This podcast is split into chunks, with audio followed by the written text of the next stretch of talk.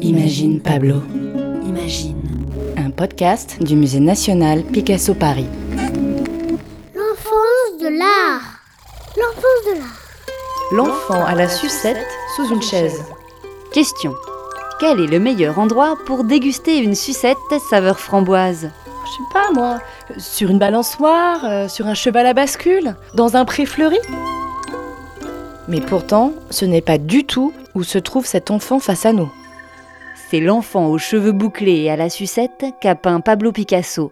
Il est dans un intérieur, En noir et blanc, entre quatre murs, coincé, presque enfermé. sous une chaise.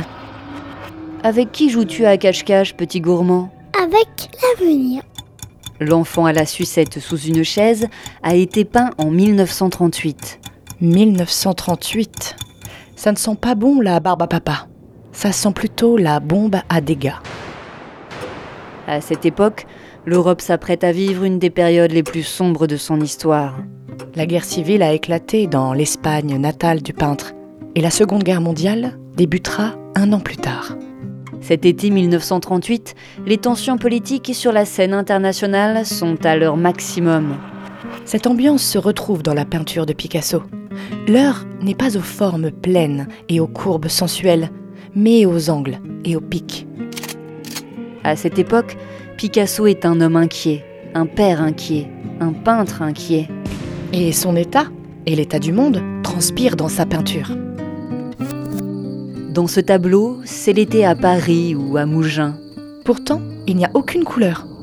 L'usage d'une palette en noir et blanc permet à Picasso d'accentuer le caractère dramatique de cette œuvre. Sans couleur à regarder, on se concentre sur le dessin, sur les lignes, sur le message du tableau. Le décor est sobre, simple, austère.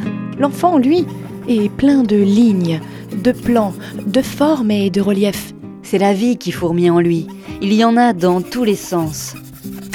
La lumière a disparu, Les couleurs ont disparu, mais pas la naïveté et la tendresse. Car l'enfance reste l'enfance, quoi qu'il se passe sur la planète Terre. L'enfant, les yeux grands ouverts, savoure sa sucette. Mais à y regarder de plus près, sa sucette est pointue, acérée comme une lame. D'ailleurs, beaucoup de détails du tableau sont pointus, anguleux, prêts à en découdre. Les doigts, le visage, les sourcils, la marinière, Mais Picasso a arrondi quelques angles. les boucles des cheveux, les pupilles dans les yeux, Un mélange de rondeur et de pique, de douceur et de douleur. comme l'image d'un enfant qui entend la guerre approcher. Hmm. Aïe. Aïe, aïe. Mais pourquoi joues-tu sous une chaise Même si tu es petit, tu y es à l'étroit. Oui, mais ici, je peux grandir tranquille, à l'abri du monde. La chaise fait une cabane, un monde dans un monde, un rempart de protection entre la réalité et l'imaginaire de l'enfant. Le tableau est sombre, et pourtant en son cœur, nous pouvons goûter à la saveur même de l'existence. La sucette a le goût de la joyeuse innocence humaine. Pour goûter à cela, nous nous réfugions tous sous cette chaise avec l'enfant. Caché dans cet autre monde, le temps s'arrête. ce cœur qui haïssait la guerre. Voilà qu'il bat pour le combat et la bataille.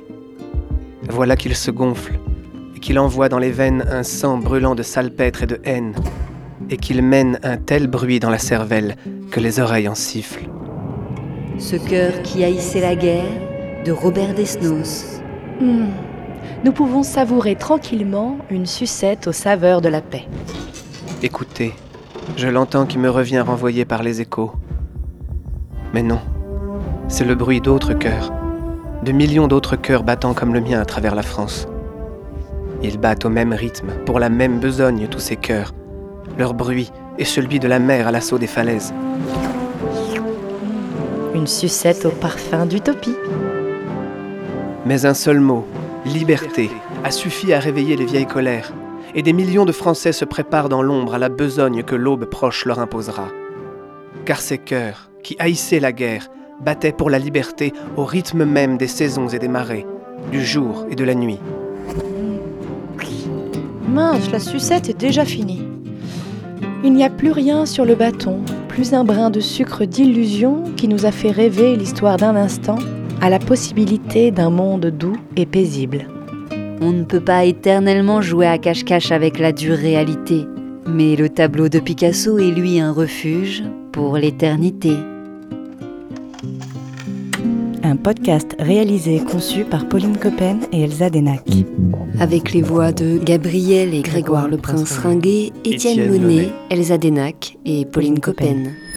À retrouver sur le site du musée